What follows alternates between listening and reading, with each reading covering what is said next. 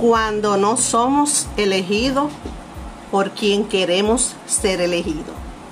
Son muchas cosas que a veces nos pasan en nuestras vidas, pero que al final eh, terminamos comprendiendo que algunas veces es mejor no ser elegido por esa persona. Muchas veces no fui elegido, no me eligieron para un trabajo que quería hacer, no me eligieron como amigo y donde más dolió fue cuando no me eligieron como pareja de quien yo sí quería que me eligiera. Y diré que más allá del dolor pasajero, fui aprendiendo a elegirme. Cuando no me elegía, no me buscaban o no me encontraban, o simplemente parecía transparente, no me veían. Y allí tuve dos posibilidades. Comenzaba a querer y agradarme a mí mismo, buscar aprobación, sobre todo adaptarme a todo lo que imaginaba que debía hacer para ser mirado o me elegía primero a mí. Y las metas dejaron de ser tener una pareja, conseguir ese trabajo o encajar en ese grupo de amigos, sino que me dediqué a ser más amable conmigo mismo, a valorarme y ser el primero en hablar bien de mí. Pude decir que muchas veces no soy elegido, porque es natural que así sea, pero ya no lo tomo personal, ya no hay dolor. Comprendí que soy distinto, que no consumo lo que todos consumen que es natural que alguien que no comparte mi forma de ver la vida no me elija y que no ser elegido también está bien. Hoy ya no me escondo ante el elogio, pero tampoco lo busco. Mis críticas son para crecer, no para minimizarme. Valoro de mí lo que quizás nadie más puede valorar. Y también me cuido. No abro la puerta a quien no puede respetarme y genuinamente deje de elegir y hasta perseguir a quien no me elige. Así iniciamos hoy este su espacio Emprendedores Culturales con este texto de Julio Bebione. Le dije en uno de los sábados anteriores que a mí me encanta él y sobre todo sus escritos. Hoy es sábado 5 de mayo del 2021. Damos la fecha para aquellas personas cuando encuentren nuestro podcast en las redes puedan orientarse quizás en referente al año, al mes de cuando están escuchando estos mensajes. Recordándoles como siempre que tenemos nuestro grupo VIP de emprendedores culturales a través de Facebook. Esto ha sido una semana que rápido, señores. Aquí estamos en el sábado nuevamente y con su podcast. ¿eh? Esta semana, el jueves, estuvimos participando de lo que fueron las celebraciones de Corpus Christi eh, a nivel de lo que es la Iglesia Católica. Ya en, en otros programas le hemos dicho que somos creyentes, eh, somos cristianos. Todos los que creemos en la fe en la doctrina de Jesucristo. Participamos también a través de la Fundación Global Democracia y Desarrollo del diálogo de cambio. ¿Qué está pasando en el Caribe? Esto fue una conferencia con Ernesto Samper, el doctor Leonel Fernández, eh, Alfonso Munera Cobardí. Un excelente encuentro, sobre todo sobre la realidad del Caribe. Muy buen encuentro, una noche bastante agradable de manera online. Y también queríamos hablarles un poco de películas, ¿eh?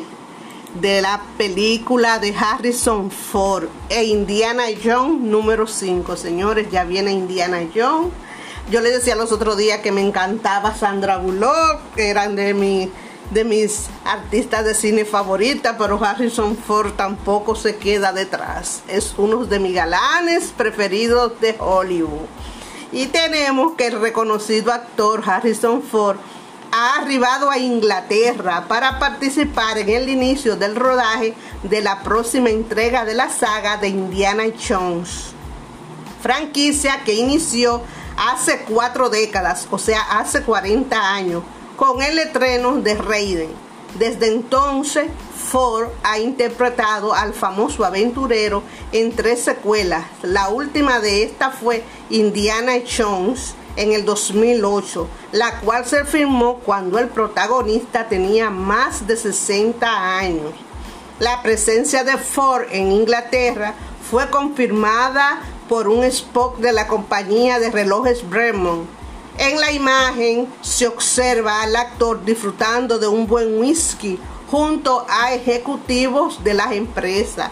Señores, hay muchos eh, cinéfilos que han criticado que Ford regrese al cine, que la edad, que los años, que esa Indiana Jones, cómo va a ser ya en este tiempo. Pero vamos a ver, porque eh, los protagonistas también tienen derecho a envejecer y según van pasando el tiempo y las secuelas de la saga, todo eso va sucediendo. ¿Cuál es el caso más reciente también que tenemos en película que es de Harry Potter? Todos los que empezamos a ver la saga de Harry Potter desde que era pequeñito, veíamos a ese, a ese niño de carita angelical con esos lentes, ya hoy todo un hombre, un adolescente en las últimas sagas de la película de Harry Potter. Yo misma decía, caramba, pero algunas veces no creemos que estamos viendo al mismo actor. Pero así también, según el avance, han ido, según avanza y crece el actor, así los dramas en la película son diferentes. Yo empecé a ver a Harry Potter porque era el preferido de mi hija. Mi hija todo era Harry Potter, Harry Potter cuando estaba pequeña. No le gustaba leer, no le gustaba leer y para que incentivarla a leerla le decía quiere, fuimos a una feria internacional del libro a Santo Domingo. Entonces no quería ningún libro porque no, no quería. Pero desde que fuimos a un stand y ahí estaban todos los libros de Harry Potter. Ella quería los libros de Harry Potter. Entonces yo le dije, ¿vas a leer? Sí, y así mismo fue. Y cuando fue al colegio y le preguntaban un libro para leer, para interpretarlo, ahí estaba Harry Potter. Y así empezó el amor de ella y el incentivo hacia la lectura con uno de los primeros libros de Harry Potter. O sea, las películas en el libro.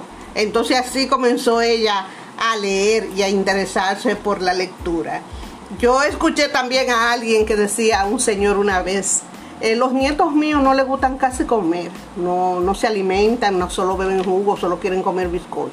Y yo le decía a mi esposa, decía él, eh, dale lo que quiera, así es bizcocho, déjalo que coma bizcocho el día entero. Y en su momento va a pasar, y después estaban ellos que comían de todo. Entonces así eh, son parte de la vida y cosas eh, del diario vivir en una familia y en un hogar eh, común cualquiera.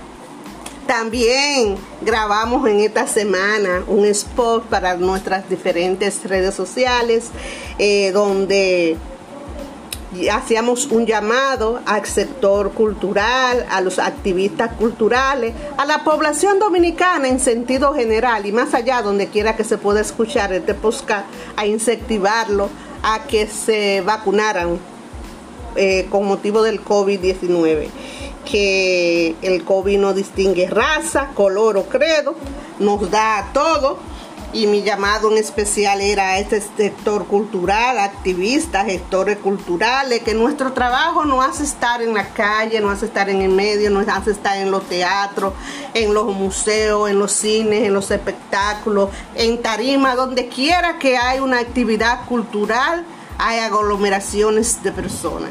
Entonces le hacíamos un llamado en nuestra calidad de gestora, eh, de consultora cultural, de líder, de comunicadora, de mujer política, de mujer emprendedora. Le hacíamos un llamado a este sector a que acudiera a los centros de vacunaciones más cercanos que tuvieran y que se vacunaran contra el COVID-19.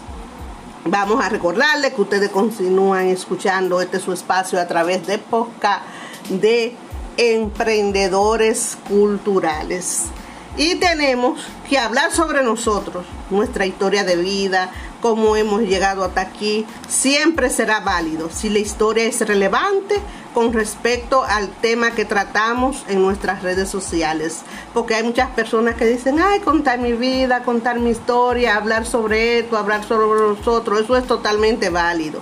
No podemos tener miedo a hablar sobre nosotros y nuestras vidas, pues los futuros clientes, alumnos, Los inversionistas también quieren ver el lado humano del emprendedor, de quien ellos van a apoyar y de dónde van a invertir su dinero.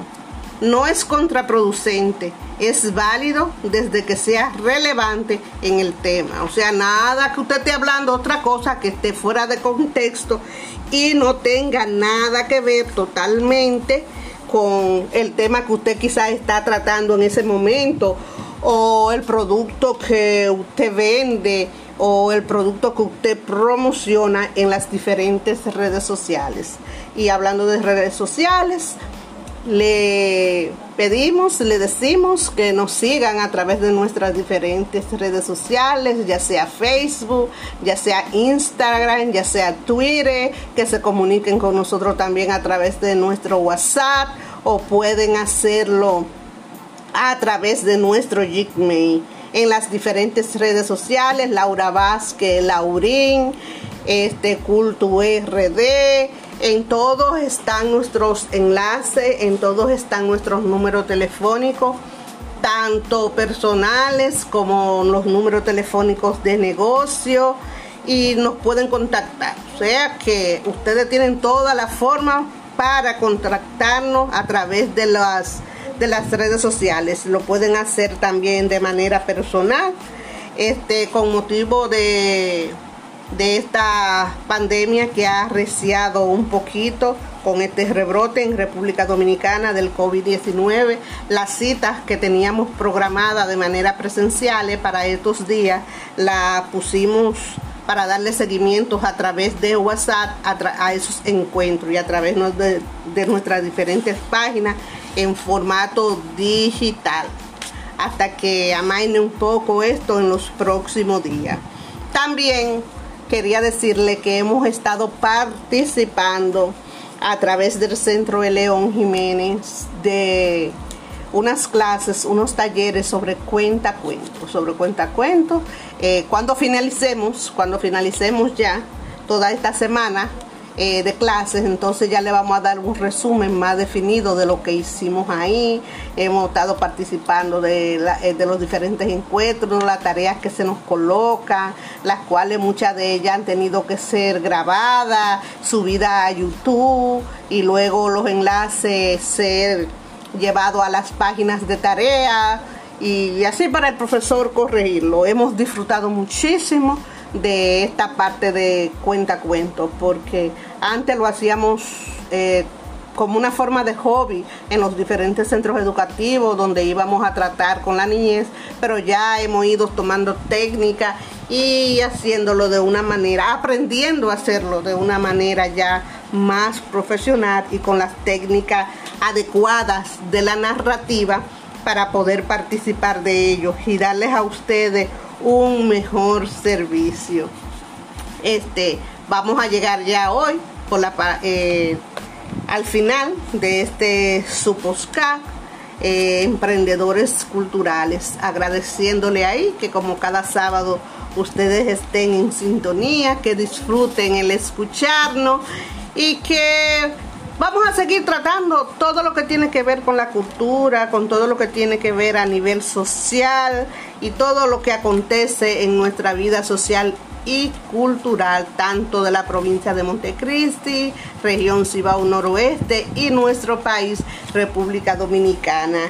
También saludando a todos los que nos escuchan en diferentes partes del mundo, Europa, Australia, Asia, eh, donde quiera que, escuchen estos podcasts. Así que gracias a todos ustedes. Abrazo, cuídense y hasta la próxima semana si Dios nos lo permite. Chao, chao, bendiciones.